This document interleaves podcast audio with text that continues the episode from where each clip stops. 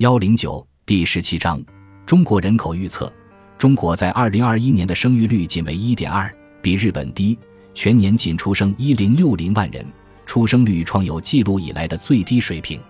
上述状况引起了广泛的担忧：出生人口是否还会继续快速下降？接下来应推出何种鼓励生育的政策，以及政策会产生何种效果？这一章将对未来中国的人口和生育率作出预测。本章的很多数据和模型来自预挖人口的《中国人口预测报告》二零二三版。人口预测是根据一个国家或地区现有的人口状况，以及可以预见到的未来发展趋势，通过设置一些合理的或可能性较大的参数，对未来人口状况所做的各种测算。人口预测的主要内容通常包括对未来某年人口总数、出生人数、死亡人数。